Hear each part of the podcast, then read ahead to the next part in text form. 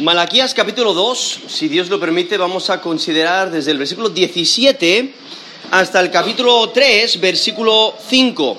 Malaquías 2, 17 hasta el capítulo 3, versículo 5.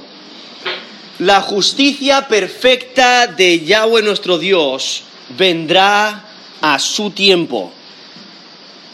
La justicia perfecta de Yahweh vendrá a su tiempo. Aquí en el tiempo de Malaquías vemos a un pueblo desesperado, un pueblo eh, que están desanimados espiritualmente, eh, están cuestionando si, si, Dios está con ellos. Y, y llega al punto donde ya están cuestionando si realmente Dios es justo, porque ven tanta opresión, tanta maldad, y apuntan el dedo, dice, mira qué malo es ese pero no consideran su propio corazón. Y están profanando el nombre de Dios, están tomando el nombre de Dios en vano. Hay deterioro moral, están cansados de la adoración, no están entusiasmados por servir a Dios, ya no están honrando a Dios, están cansados de servirle y están rompiendo la ley, están siendo infieles hay toda clase de opresión y toda clase de maldad. Y llega aquí al, capítulo, al final del capítulo 3, del versículo, eh, en el versículo 17, donde vemos un problema bastante grave. Es el autoengaño. Ellos, sí, ven toda la maldad del resto de las personas, pero no ven su propia maldad y no quieren arrepentirse de su maldad. Y, entonces empiezan a decir, oye, Dios, ¿dónde está la justicia? ¿Dónde está el Dios de justicia? Entonces Dios les responde, desde el versículo 1 hasta el versículo 5 de Malaquías, eh, de, Malaquías capítulo 3, donde anuncia que sí, va a venir eh, juicio, porque Dios mismo se va a presentar en la escena y va a juzgar va a llegar el día de juicio y el malo no va a escapar.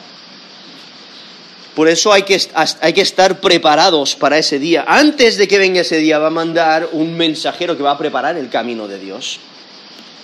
Y él va a venir con un mensaje divino, un mensaje que viene de Dios, que va a purificar, va a preparar el pueblo para la venida del Mesías. Pero últimamente es el Mesías quien purifica y, en el futuro va a haber ese, ese día escatológico, ese día de Yahweh donde el malo no va a escapar. Entonces definitivamente en ese día es cuando se va a ver que sí existe un Dios de justicia. Y toda esa opresión, toda esa maldad va a ser castigada. Pero, mientras tanto, ahí en el tiempo de Malaquías, que es justamente después del retorno del exilio, justamente antes de los ministerios de Esdras y Nehemías, eh, a mediados del siglo V antes de Cristo, eh, más probable entre el año 500 hasta el año 460 antes de Cristo, eh, viendo este, este pueblo que está siendo infiel contra Dios y se le oponen. Y ellos piensan, o a su parecer, que el que hace lo malo es el que agrada a Dios, porque aparenta que, Dios les, les, está bendiciendo. Son los que no sufren aflicciones, no tienen tantos problemas, a ellos aparenta que no les oprimen. Mientras tanto, los que temen a Dios están sufriendo. Y por ello piensan que Dios, el Dios de justicia, ya no existe. Pero la justicia perfecta de Yahweh vendrá a su tiempo. Aquí en versículo 17, esto es Malaquías 2, 17, dice, habéis hecho cansar a Jehová con vuestras palabras. Y decís, ¿en qué le hemos cansado? En que decís, cualquiera que hace mal agrada a Jehová, y en los tales se complace. O si no, ¿dónde está el Dios de justicia? Vemos este, este proceso de, disputa que, está presentando aquí Malaquías, donde lo presenta como, una, conversación donde el, pueblo presenta sus quejas y Dios responde porque la mayor parte de, de Malaquías es palabra directa de Dios. Y el problema que, que, está ocurriendo es que no ven su propio pecado, se autoengañan. Israel no ve su propia corrupción, ve sus problemas sociales, sus problemas, eh, eh, eh, los, problemas económicos, y piensan que Dios es el que ha sido infiel. Pero lo que no hacen es considerar su propia vida. Y eso es muy común, incluso hoy en día. Nos puede ocurrir, y no sé si alguna vez habéis escuchado a un niño o a alguien decir, eh, mamá, él tiene los ojos abiertos mientras estábamos orando. ¿Verdad? Él tenía los ojos abiertos. Yo recuerdo eh, eh, escuchar eso y, y, y, la madre o el padre decir, ¿y cómo lo sabes tú? ¿Cómo sabes que tiene los ojos abiertos? ¿No? Es muy fácil criticar, es muy fácil mirar al otro y decir, mira este, mira lo que está haciendo. Oh. Y luego lo hacemos nosotros y lo justificamos. Justificamos las mismas acciones, las mismas actitudes, no me puedo creer que se haya enojado tanto. Y, y, y, diez minutos después somos nosotros. Y criticamos a los demás, pero no consideramos nuestro pecado. Y aquí vemos al pueblo de Israel que está eh, cuestionando a Dios, cuestionando la fidelidad de Dios. Ellos son los que merecen la bendición de Dios, pero en vez están recibiendo aflicciones. Y lo que ignoran es que la razón por la que están eh, sufriendo es por su propio pecado. Ignoran sus propios pecados y se frustran viendo los pecados de otros, pero no se quieren arrepentir ellos. Se quejan de que Dios no ha mostrado justicia. Y aunque Dios ya había de demostrado justicia vez tras vez a través de su historia en, su relación con Israel, castigando a Israel cuando era necesario, rescatándoles y librándoles cuando era necesario y castigando a los enemigos. O sea, todo ese proceso. Y, y especialmente acaban, de, acaban de, de, salir unos años antes del exilio, que era el castigo de Dios, mostrando que Dios sí es justo, pero al mismo tiempo es muy paciente. No queriendo que ninguno perezca, nos dice Pedro, sino que todos procedan al arrepentimiento. Y es que Dios ha demostrado vez tras vez su justicia a través de su relación con Israel. Y lo que pasa es que eh, están eh, mirando a los demás y criticando y diciendo, ¿dónde está el Dios de justicia?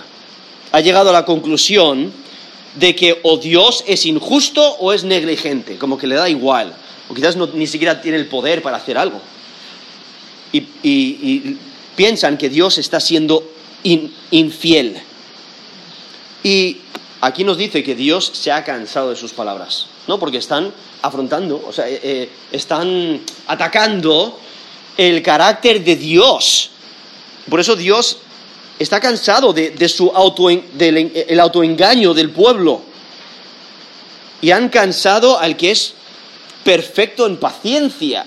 O sea, en Éxodo 34, cuando eh, Moisés eh, quiere, eh, quiere ver a Dios y Dios dice, mira, voy a pasar. Y entonces nos dice en Éxodo 34, versículo 6, pasando Jehová por delante de él, proclamó, Jehová, Jehová, fuerte, misericordioso y piadoso, tardo para la ira y grande en misericordia y verdad, que guarda misericordia a millares y que perdona la iniquidad, la rebelión y el pecado, y que de ningún modo tendrá por inocente al malvado que visita la iniquidad de los padres sobre los hijos y sobre los hijos de los hijos hasta la tercera y cuarta generación. O ahí describiendo el carácter maravilloso de Dios, pero una de las cualidades es su gran paciencia, o sea, es tardo para la ira, tardo en, en calentarse, ¿no? Tardo en airarse, viendo eh, la gran paciencia de Dios, pero porque están cuestionando la, el carácter de Dios, o sea, Dios se cansa de la maldad.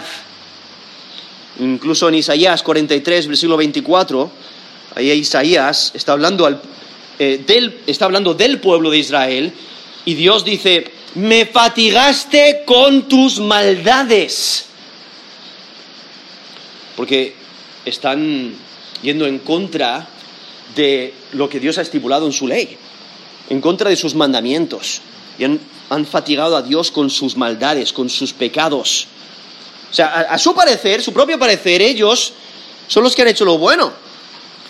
Eh, los que incluso em, empiezan a, distorsionar sus prioridades y dicen que los que hacen mal son los buenos a los ojos de, de Yahweh. Porque el Dios de justicia ha desaparecido.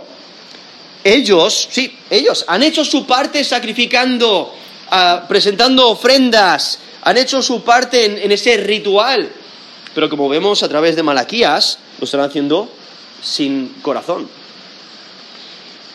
Y ellos cuestionan a Dios y le dicen, oye, tú eres el que no estás cumpliendo tus promesas. Y su criterio, el criterio de bien y del mal, está distorsionado. En Isaías, Isaías 5, del 20 al 21, dice, hay de los que a lo malo dicen bueno y a lo bueno malo, que hacen de la luz tinieblas y de las tinieblas luz, que ponen lo amargo por dulce y lo dulce por amargo. Hay de los sabios en sus propios ojos y de los que son prudentes delante de sí mismos. Eso es Isaías 5 desde el versículo 20 hasta el versículo 21, viendo esa, e, esa distorsión del bien y del mal, ese criterio que está distorsionado. Y aquí vemos al pueblo de, Israel que están jugando con la duda, están empezando a dudar la existencia de Dios y de, y de su justicia. Y en su resistencia hacia Dios, se engañan a sí mismos. Su criterio de lo recto está pervertido, está distorsionado. Han perdido la vista de la justicia de Dios. Han, estado pecando contra Dios y no ven, no ven su propia maldad, ven la maldad de los demás y aún no han visto el castigo de Dios, no han visto la justicia. Y entonces, si no hay un Dios de justicia, entonces no hay necesidad de hacer lo bueno. Puedes vivir como te da la gana, porque si no va a haber eh, si, no va a haber un resultado negativo, si, no, si tus acciones no, no van a traer castigo, entonces ¿qué más da? Pues vivir como te dé la gana, ¿no? Ese es el razonamiento.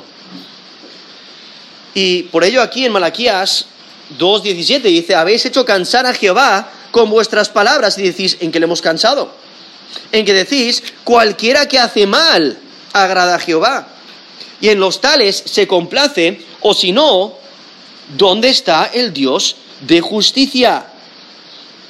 Y es que es fácil mirar a tu alrededor, ver a la sociedad, ver, ver, a, todos los que persisten en su maldad, en su rechazo de Dios, y aparenta que prosperan. O sea, cuando tú eh, eh, estás conduciendo por, la calle, paras en un semáforo con tu, con tu eh, vehículo que casi no arrancó, menos mal que llegaste a donde estás, no sabes si llegarás a tu destino y de repente empiezan a llegar a tu lado vehículos muy caros, muy bonitos, ¿no? Eh, de, cualquier marca, ¿no? Llega ahí un, eh, un, BMW, Mercedes, Tesla, etcétera, ¿no? Em, empiezan a llegar a tu, a tu alrededor y se nota que no están viviendo para Dios y dices, oye, ¿qué pasa aquí? ¿Cómo puede ser que yo tengo problemas con este vehículo, ni siquiera tengo dinero para comprarme uno mejor y aparenta que a mí me, vienen todos los problemas? ¿no? Y, puedes pensar en diferentes problemas, eh, problemas de, salud. ¿Cómo puede ser que yo soy el que tengo cáncer? ¿O cómo puede ser que yo soy el que, el que eh, eh, tengo tantos problemas de salud o tengo familiares que constantemente están yendo al hospital por, su salud física. ¿Cómo puede ser que tenga tantos problemas? O quizás problemas financieros. ¿Cómo puede ser que mi cuenta bancaria esté otra vez en negativo? Y aquí están estas personas que disfrutan de la vida, toda su maldad, eh, engañan a otros y ellos son los que avanzan. ¿Cómo puede ser? ¿Dónde está el Dios de justicia? ¿No? Y es, y es muy fácil pensar de esa manera. Aún el salmista, en Salmo 73, nos dice el versículo 2, en cuanto a mí, casi se deslizaron mis pies, por poco resbalaron mis pasos, porque tuve envidia de los arrogantes, viendo la prosperidad de los impíos. Eso es Salmo 73 del 2 al 3. Y el salmista está considerando la, misma, el mismo tema, la misma situación. Está viendo a los malos, a los que rechazan a Dios, los que persisten en su maldad y no se arrepienten. Ellos parece que les va bien. Y viendo la prosperidad de los impíos, el salmista está diciendo, espérate, ¿qué pasa? ¿Realmente merece la pena servir a Dios o no?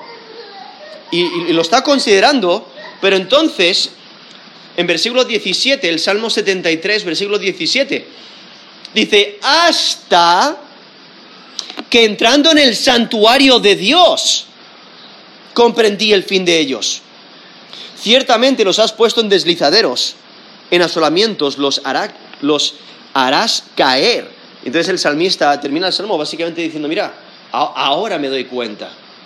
Eh, tuvo que ir a la presencia de Dios y, considerar el plan de Dios y eh, la revelación que Dios nos ha dado en su palabra, darnos a entender que viene el día de juicio.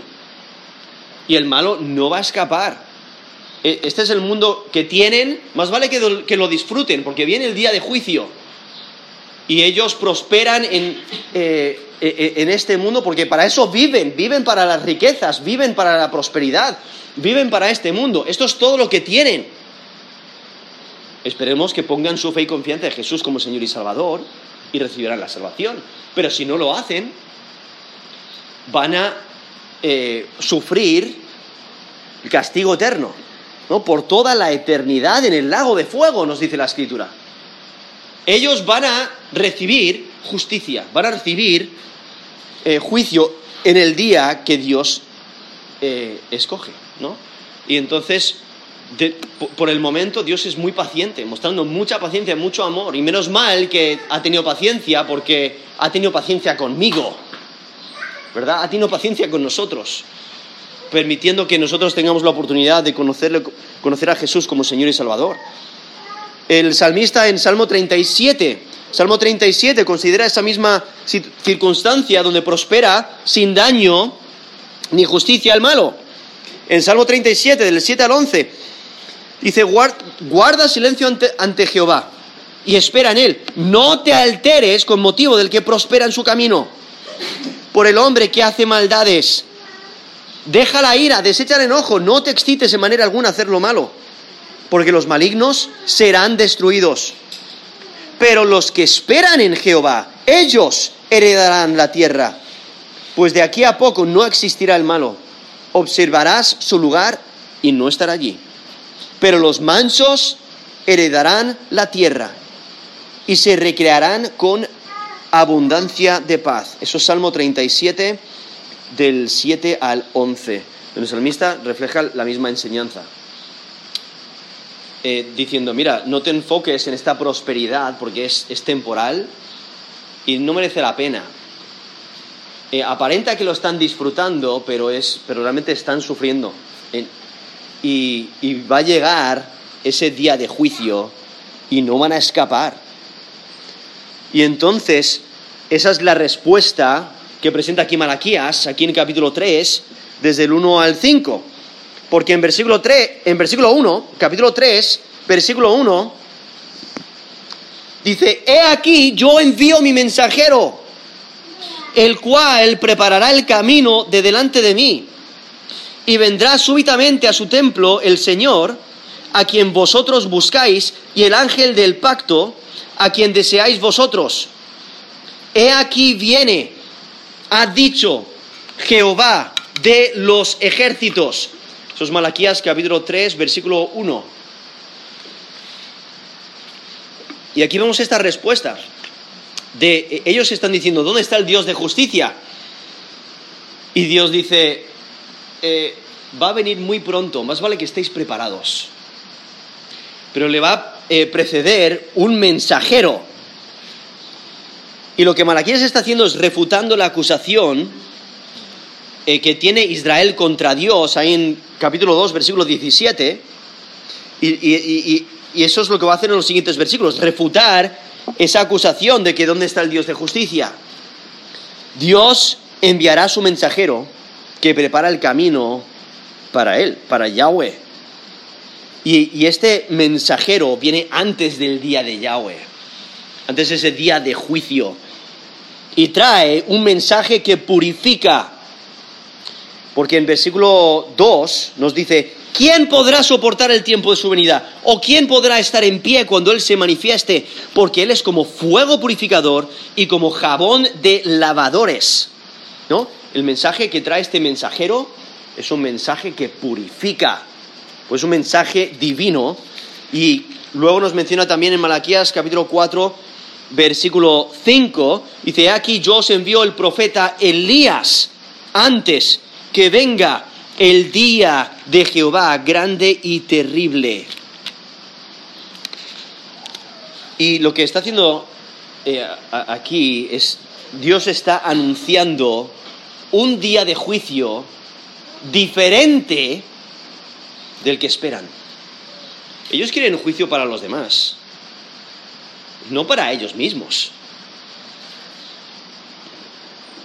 Hace años, eh, bueno, para aquellos que no sepan, eh, yo trabajo enseñando inglés a niños pequeños. Y hace, unos, hace años eh, yo trabajaba en el verano en, estos campamentos diarios de, de inglés y bueno, eran varias horas, entonces había un periodo donde salían al patio a comerse su merienda y a, jugar un poquito, ¿no? Mientras tanto. Y, entonces había que recordarles las reglas. No todos los días hay que recordarles las reglas. A los niños pequeños, eh, porque eh, yo enseño eh, mayormente niños menores de 7 años. Entonces, constantemente hay que recordarles las reglas, porque de un minuto a otro se les olvidan. Y, en este campamento eh, recuerdo antes de salir del patio, recordar, no se puede tirar piedras. ¿Vale? No se puede tirar piedras. Y, luego viene la amenaza. El que tire piedras, le voy a castigar. ¿Vale? ¿Lo habéis escuchado? Sí, bien. Entonces, eh, un rato después, ¿no? Eh, esos puntos suspensivos. unos minutos después. Profe, profe, profe, tales niños están tirando piedras. Entonces, claro, ¿qué, hay que hacer? Pues ir, hablar con los niños y decir, mira, ¿os recordáis cuáles son las reglas? No se puede tirar piedras. ¿Y qué es lo que dije? Los que tiraban piedras los castigaba. Entonces, estáis castigados, ¿no? Pues el resultado fue que, cuando llegué, eh, lo anuncié a los niños, oye, habéis roto las reglas. Bueno, en cuanto me vieron ya sabían que había problemas, ¿no? Pero estáis castigados y vosotros, y de repente dicen, él también. Él fue uno de los primeros que tiró las piedras, el que había venido y que se había chivado. ¿Vale? Entonces, ¿qué pasa? Sí, eh, mira, míralos a ellos. Ellos son, son, ellos, tú también, ¿no? Entonces, habéis roto las reglas, estáis castigados, no, no, no simplemente eh, no puedo dejaros escapar del castigo que merecéis, ¿no? Pero viendo este niño, realmente como que ese autoengaño de que ellos merecen castigo, yo no. Cuando él también había roto la regla. Y es común para nosotros hacer eso. Y eso es lo que estaba ocurriendo aquí en Malaquías, donde aquí eh, en versículo 1 dice, aquí yo envío mi mensajero, el cual preparará el camino de delante de mí y vendrá súbitamente a su templo el Señor, a quien vosotros buscáis. El ángel del pacto, a quien deseáis vosotros. He aquí viene, ha dicho Jehová de los ejércitos. Demuestra que el pueblo, eh, eso es lo que deseaba. Ya, ya están pidiendo, ¿dónde está el Dios de justicia? Eso es lo que desean. Desean que haya justicia. lo que no se dan cuenta es que ellos son culpables. Ellos merecen justicia, ellos merecen el castigo también. Y por ello Dios les responde a la pregunta. ¿no? Viene este mensajero que prepara el camino del Señor y al final nadie evitará confrontación con Dios. O sea, la bondad de Dios eh, les advierte del juicio.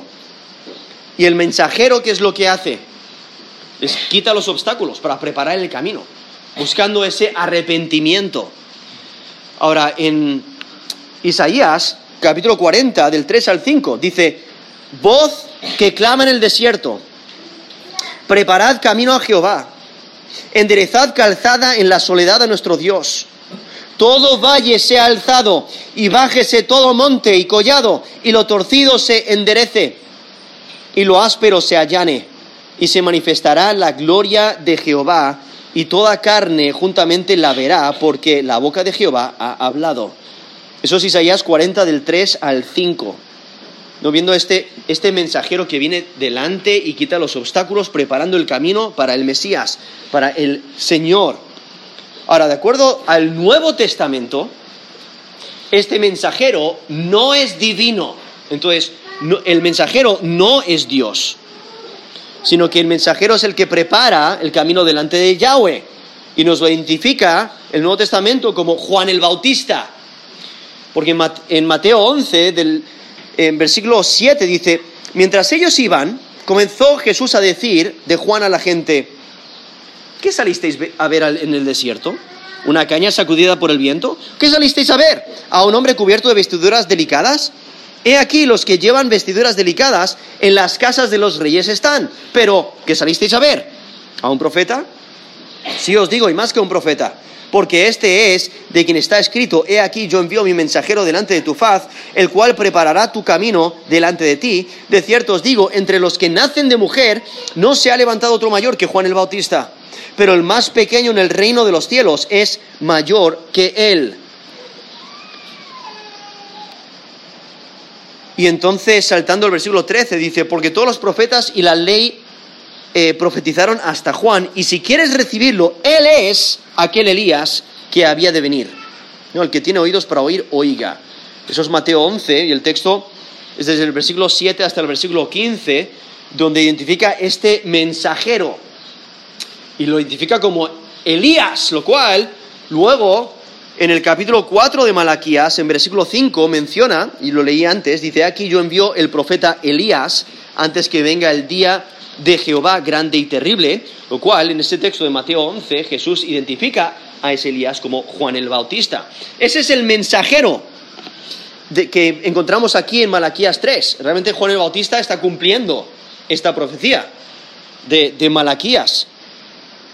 Entonces, si el mensajero es Juan el Bautista, entonces el Señor, que aquí nos menciona en el versículo 1, es el Mesías, es Jesucristo. Y la función del mensajero es preparar el camino para el Mesías. ¿Qué es lo que hace? Pues predicar el mensaje divino, eh, ese mensaje que tiene de Dios, y, va limpiando y quitando los obstáculos de la incredulidad para que las personas eh, haya un avivamiento espiritual y busquen al Señor. Juan eh, preparó el camino para el ministerio de Jesús.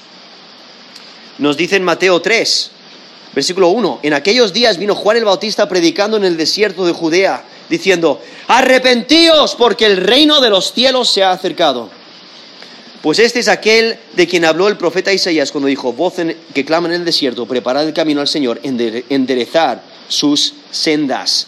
Eso es Mateo 3, del 1 al 3. Y ahí vemos a, Juan el Bautista eh, empezando su ministerio y teniendo ese ministerio de, eh, proclamando arrepentimiento, ¿no? Perdón de pecados. Y deben de creer eh, el mensaje que viene de Dios, deben de creer en el Mesías que, va a venir. Incluso, aquí nos menciona Malaquías 3, versículo 1, vendrá súbitamente a su templo el Señor a quien vosotros buscáis.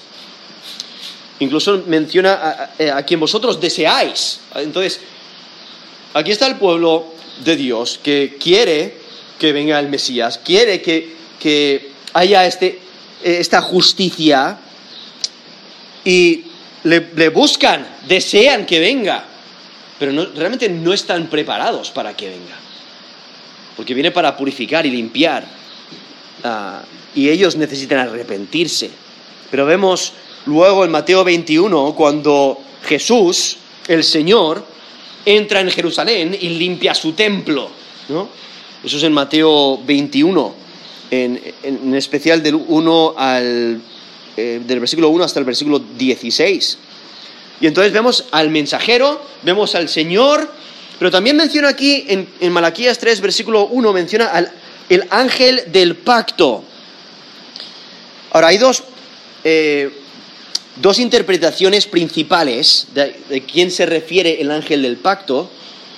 Algunos quieren hacerlo idéntico al Señor, entonces, refiriéndose que, como que es paralelo cuando dice vendrá súbitamente a su templo el Señor a quien vosotros buscáis y el ángel del pacto, como si fuera idéntico al Señor. Eh, porque le vemos con autoridad, ¿no? Tiene autoridad para purificar, para juzgar. Entonces identifican el Señor y el mensajero del pacto que vienen al mismo tiempo. Y algunos piensan, quizás se refiere de una manera especial al ángel de Yahweh, si ese es el caso, la interpretación del versículo 2 hasta el versículo 5 mayormente serían en el futuro. Esto, es una interpretación bastante tradicional, ¿no? Tradicional en la iglesia. Eh, la otra, la, otra eh, interpretación común, y en mi opinión es la más probable, es que el, el mensajero y el, ángel del pacto es la misma persona, diferente al Señor. Entonces, porque aquí usa el mismo término, aquí cuando dice mensajero, dice aquí yo envío mi mensajero, ese es el mismo término que, luego tenemos en ángel, o sea, el, término ángel significa mensajero, eh, y entonces se puede traducir de esa manera, entonces está hablando, usa ese título de mensajero. Simplemente aquí en la Reina Valera lo traduce ángel, ángel del pacto, pero es el mismo término eh, y, identifica a, estos dos mensajeros, ¿no? Usa el mismo término para los dos. Y hay que entender que Yahweh, o sea, obviamente el Señor, es Dios encarnado, estamos hablando de Jesucristo. Y a él, él nunca recibe el título de mensajero. Al mismo tiempo, el ángel mensajero de Yahweh, o cuando algunos dicen que es el ángel de, el ángel de Yahweh, o el ángel de Jehová, eh, es sinónimo de Yahweh y sí ocurre en las escrituras, pero en este texto no añade de Yahweh, entonces no es el ángel de Yahweh. Eh, entonces no es probable que se refiera a Yahweh, que, no es divino. Y el mensajero del pacto ¿qué es lo que trae? Trae el mensaje del pacto. No es quien habla del mensaje, no, es, entonces el mensaje no es de él, simplemente él comunica ese mensaje. El mensaje es divino, viene de Dios. Él, o sea, el mensajero del pacto, no es el tema. Y de acuerdo al Nuevo Testamento, el mensajero es humano, no divino. Y aún la función del mensajero es diferente a la función del Señor. Y entonces, eh, eh, de acuerdo a esta interpretación, entonces desde el versículo 1 hasta el versículo 5, se cumplen durante el ministerio de Juan el Bautista. Entonces, si, Juan es Juan el Bautista es el segundo mensajero también, o sea, aquí lo traduce ángel del pacto, o el mensajero del pacto, entonces el, capítulo, el versículo 2, esto es Malaquías 3, del 2 al 5, describen su ministerio. ¿vale? Entonces ocurren durante el ministerio de Juan el Bautista, lo cual yo creo que es más probable. Entonces el, el mensaje de Juan, que él comunica un mensaje divino, tiene poder para transformar. No es su propio mensaje, es el mensaje de Dios. Y por ello tiene poder para purificar. Y el mensaje de Juan atraía a los que venían a escucharle, pero su mensaje no, no resultó muy popular por la convicción que trajo. Y entonces aquí les vemos, eh, menciona que les buscan o que le desean, realmente contrasta con su búsqueda y deseo de maldad. Porque ellos, aquí el texto mismo, eh, vemos que ellos se complacen en la maldad e, y, piensan que Dios se complace en la maldad, como nos menciona ahí Malaquías 2.17. Eh, por ello ellos buscan la maldad y se agradan con aquellos que hacen lo malo. Pero en versículo 2, aquí vemos el, impacto de este mensajero, pero no, no, no de la persona misma, sino el mensaje que comunica. Por eso dice, ¿y quién podrá soportar el tiempo de su venida? ¿O quién podrá estar en pie cuando Él se manifieste? Porque Él es como fuego purificador y como jabón de lavadores. Continúa el versículo 3, dice, y se sentará para afinar y limpiar la plata, porque limpiará a los hijos de Leví, los afinará como a oro y como a plata, y traerán a Jehová ofrenda en justicia. Viendo este mensaje que proclama el, mensajero, es un mensaje divino, y, y el mensaje es el que tiene poder para transformar. O sea, el mensaje de Juan el Bautista dividió a aquellos que creyeron, y se arrepintieron de aquellos que cerraron sus oídos y endurecieron sus corazones. El, mensajero trae un mensaje divino que purifica y prepara el camino para el Mesías. Y si el mensajero que trae este mensaje tiene, tiene este, eh, este impacto en, en, su ministerio, imaginaos cuando llega el Mesías y en especial en, ese día escatológico de Yahweh, del cual va a mencionar en los siguientes capítulos de, Malaquías. Porque la realidad es que el Mesías es quien purifica de verdad. Y entonces, como en Primera de Juan, en Primera de Juan, capítulo 1, Primera de Juan, capítulo 1, versículo 7, dice, si andamos en luz, como Él está en la luz, tenemos comunión los unos con los otros. Y la sangre de su Hijo, perdón, la sangre de Jesucristo, su Hijo, nos limpia de todo pecado. Vemos esa limpieza que trae el Mesías por su sacrificio en la cruz. Versículo 8, si decimos que no tenemos pecado, nos engañamos a nosotros mismos y la verdad no está en nosotros. Si confesamos nuestros pecados, Él es fiel y justo para perdonar nuestros pecados y limpiarnos de toda maldad. Vamos ahí, el, el Mesías, ¿no? Jesucristo, Él es el que purifica de verdad. Y, ¿Y quién podrá soportar su venida? ¿no? ¿Quién puede mantenerse en pie en ese día escatológico? O, o, cuando Dios mira los pecados ¿no? y, juzga, como nos dice el salmista en Salmo 130, versículo 3, Dice Ja, y es un, eso es un nombre corto para Yahweh, para Dios. Dice, ya, si mirares a los pecados, ¿quién, oh Señor, podrá mantenerse? Eso es Salmo 130, versículo 3. O en Salmo 1, versículo 5, dice, por tanto, no se levantarán los malos en el juicio, ni los pecadores en la congregación de los justos. Los malos no tienen estabilidad en el día de juicio. Y por ello Nahum, en capítulo 1, versículo 6 dice, ¿quién permanecerá delante de su ira y quién quedará en pie en el ardor de su enojo? Su ira se derrama como fuego y por él se hienden las peñas. Eso es Nahum 1.6 o en Salmo 76, versículo 7, tú temible eres tú ¿Y quién podrá estar en pie delante de ti cuando se encienda tu ira? Viendo esta, esta purificación que trae, el, que trae Dios, pero también el mensajero con este mensaje divino que trae, como nos menciona aquí Malaquías, eh, que lo describe como fuego purificador, la última parte del versículo 2, porque, es, porque Él es como fuego purificador y como jabón de lavadores y, está pensando en, de, la manera que se refina el, metal, ¿no? Ese término ahí purificador se refiere a eso de, refinar, de, probar, Y por eso es un fuego purificador. ¿Cómo se prueba el oro? Pues con fuego. Y entonces eh, se derrite el metal y van quitando lo, lo malo, la escoria que no sirve, y se va purificando. Y aún, para describirlo, usa jabón, ¿no? Al igual que las personas que se dedicaban a limpiar, necesitaban ese jabón para, para purificar y para, limpiar la ropa, ¿no? Entonces, viendo ese impacto positivo de que purifica.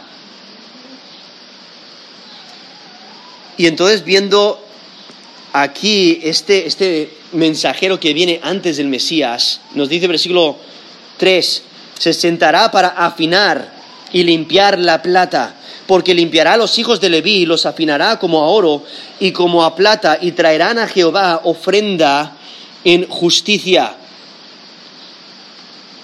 Y ahí eh, ese término afinar usa ese, la primera vez que lo traduce, en la primera frase, es el mismo término que ya mencionó en el versículo 2 de, de refinar o de probar un, un metal, pero el segundo es la idea de refinar con filtro, o sea, usar un colador para refinar.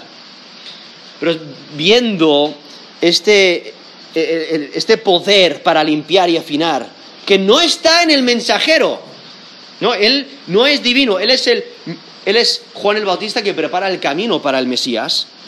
Entonces, ¿qué es lo que tiene poder para limpiar? Es el mensaje, el mensaje de Dios. Lo que purifica es el mensaje de Juan el Bautista. Nos menciona ahí Mateo 3.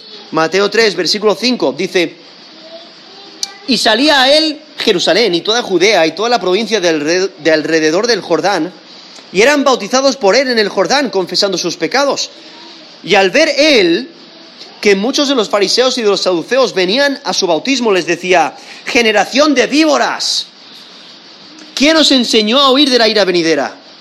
Haced pues frutos dignos de arrepentimiento y no penséis decir dentro de vosotros mismos, a Abraham tenemos por padre. Porque yo os digo que Dios puede levantar hijos de Abraham aún de estas piedras. Y ya también el hacha está puesta a la raíz de los árboles. Por tanto, todo árbol que no da buen fruto es cortado y echado en el fuego.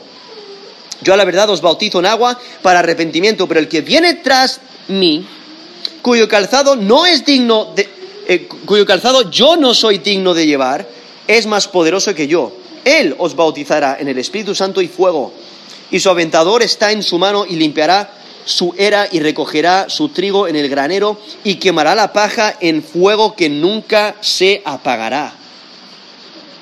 Viendo ahí el, mensaje de Juan el Bautista, un mensaje purificador que prepara el camino para el Mesías, quien realmente limpiará, como nos dice ahí al final de, de Mateo en ese texto que acabo de leer, en Mateo 3:12, que viene el Mesías y limpiará su era, ¿no? recogerá su, grino, perdón, su trigo en el granero y quemará la paja en fuego que nunca se apagará. Y es que el mensaje que proclamó produjo resultados aún en, los, en, los, ministerios, en el ministerio de Jesús y de los apóstoles. ¿no? El, eh, Juan el Bautista proclamó este mensaje de arrepentimiento, debían de volverse a Dios y produjo esos resultados positivos. Muchos de los sacerdotes y de los líderes religiosos creyeron y fueron purificados y cualificados para servir a Dios otra vez. Y una vez que son purificados, entonces pueden presentar ofrenda, como nos dice el versículo 4 y será grata. Y será grata a Jehová la ofrenda de Judá y de Jerusalén como en los días pasados, como en los años antiguos. ¿Por qué? Porque se han purificado. Y por eso van a, la última frase del versículo 3 dice, traerán a Jehová ofrenda en justicia. O sea, lo van a presentar un corazón sincero y dedicado, en rectitud, dedicados a Dios. Y es que después de creer en Yahweh, entonces podrían ofrecer ofrendas de justicia como lo hacían antes. Presentarían una ofrenda adecuada por ser hombres de fe que agradan a Dios. Y seguramente aquí cuando menciona esos días pasados, o como los años antiguos, ahí en versículo 4, seguramente se refiere al tiempo de Moisés, ¿no? cuando se estableció el sacerdocio y venían a, servir a Dios, los sacerdotes, presentando sus, ofrendas en santidad de una manera que es agradable delante de Dios. Es que algunos serán refinados y van a estar preparados para ello.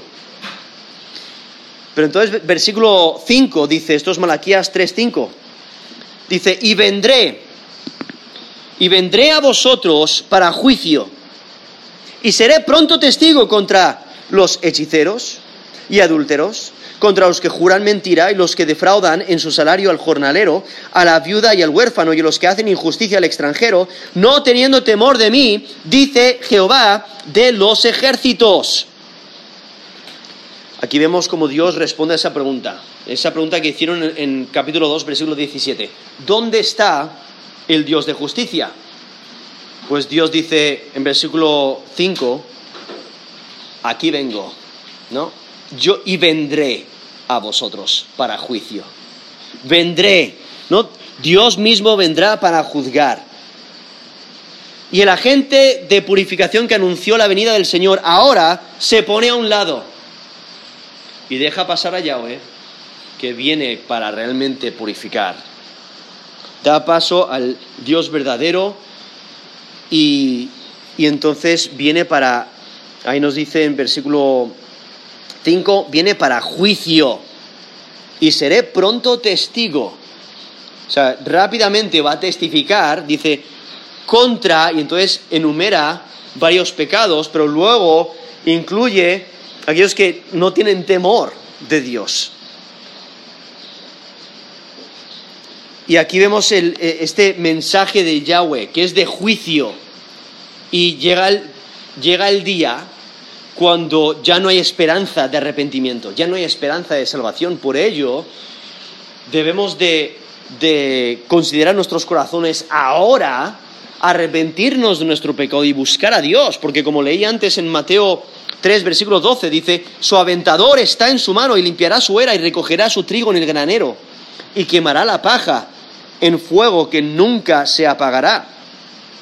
refiriéndose al trigo, aquellos que sí le temen, ¿no? Aquellos que sí han puesto su fe y confianza en Jesús como Señor y Salvador. Aquellos que sí son personas de fe, pero aquellos que no son personas de fe, que no creen en Jesús como Señor y Salvador, van a recibir ese castigo en el, lago de fuego que nunca se apagará. Y es que Dios vendrá como juez, serán juzgados.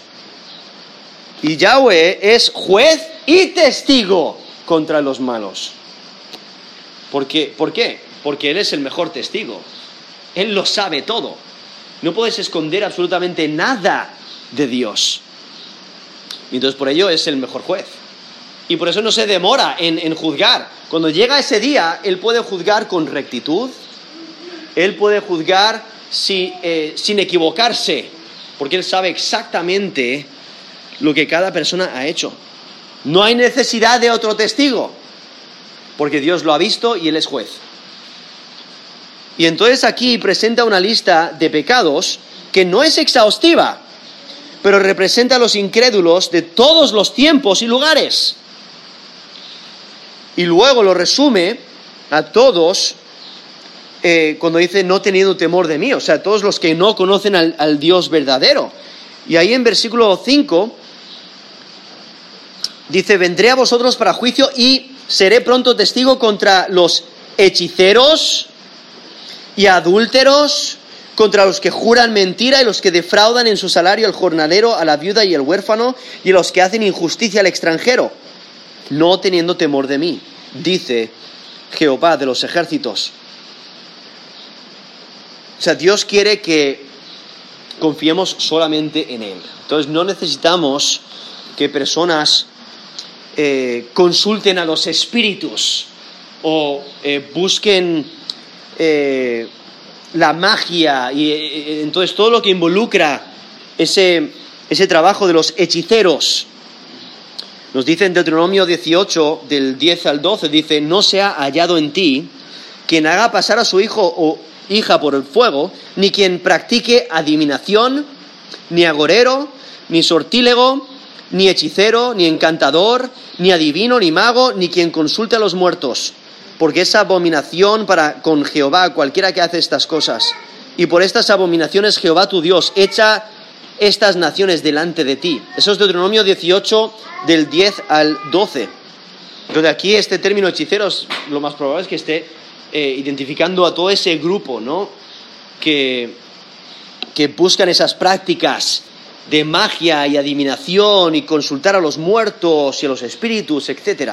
Realmente no confiando ni buscando al Dios verdadero.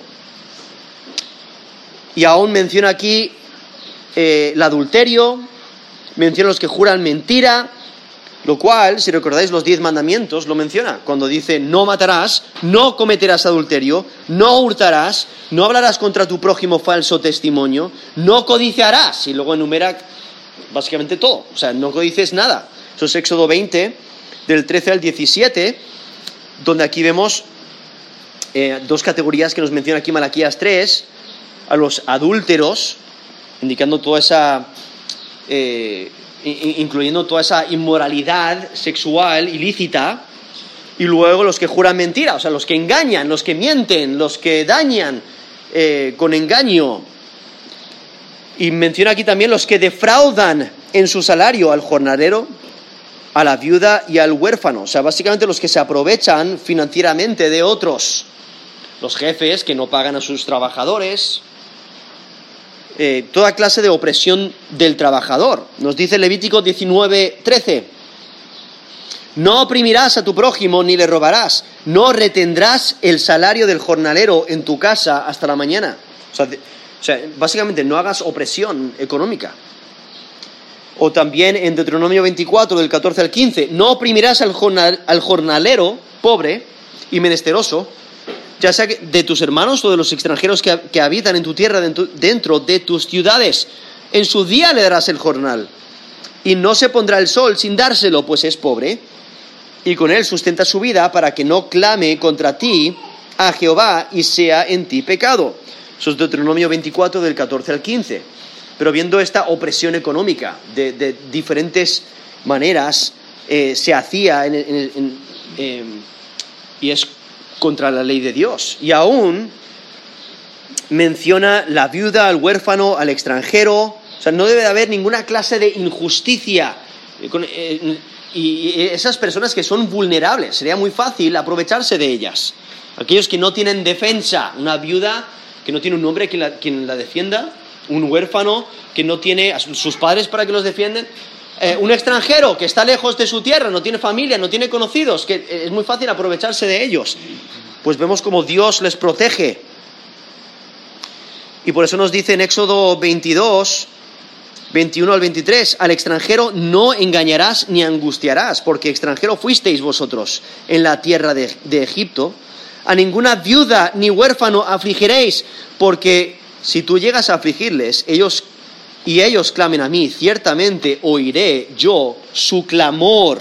Eso es Éxodo 22, desde el versículo 21 hasta el versículo 23. En Deuteronomio 27, Deuteronomio 27, versículo 19, dice, maldito el que pervertiere, el que pervirtiere el derecho del extranjero, del huérfano y de la viuda. Eso es Deuteronomio 27, versículo 19. Y eh, viendo cómo Dios protege a los, a los vulnerables. Y aquí vemos que Dios va a venir a juicio contra básicamente todo el que hace lo malo, va a recibir justicia. ¿Y por qué han hecho esa injusticia? Dice, no teniendo temor de mí. Dice Jehová de los ejércitos. Entonces este texto lo tenemos aquí en Malaquías para que nos demos cuenta de que el malvado no se va a salir con la suya. Lo puede aparentar durante un tiempo y, posiblemente nos pueda frustrar y podamos mirar y decir, ¿cómo puede ser posible que ese político se haya salido con la suya robando esos millones? ¿Cómo puede ser posible que eh, e-, ese negociante haya podido ganar eh, en, ese juicio. O sea, en este mundo la, justicia está distorsionada. ¿Cómo? Y, viendo toda, toda, la maldad, todas las injusticias, nos podemos frustrar. Pero aquí tenemos un mensaje bastante claro. va a venir el Dios de justicia. Y cada malvado va a recibir lo que merece. Y por ello debe de alertarnos, porque eh, luego nos mencionará que aún hay tiempo para arrepentirse. Así que usa este tiempo para arrepentirte si tú te encuentras en esa situación. Arrepiéntete de tus pecados, busca al Dios paciente, al Dios de amor, al Dios de justicia que va a venir. Y hay perdón y, eh, y es, renovación. Hay, ese perdón que Dios da para aquellos que se arrepienten. Pero no dudes que Dios viene en justicia. Es que la justicia perfecta de Yahweh vendrá a su tiempo. Así que no te desesperes cuando veas toda la maldad, sino recuerda, Dios va a cumplir sus promesas. El malo no se va a escapar, así que asegúrate de vivir una vida de rectitud, una vida que le agrada. Vamos a terminar en oración.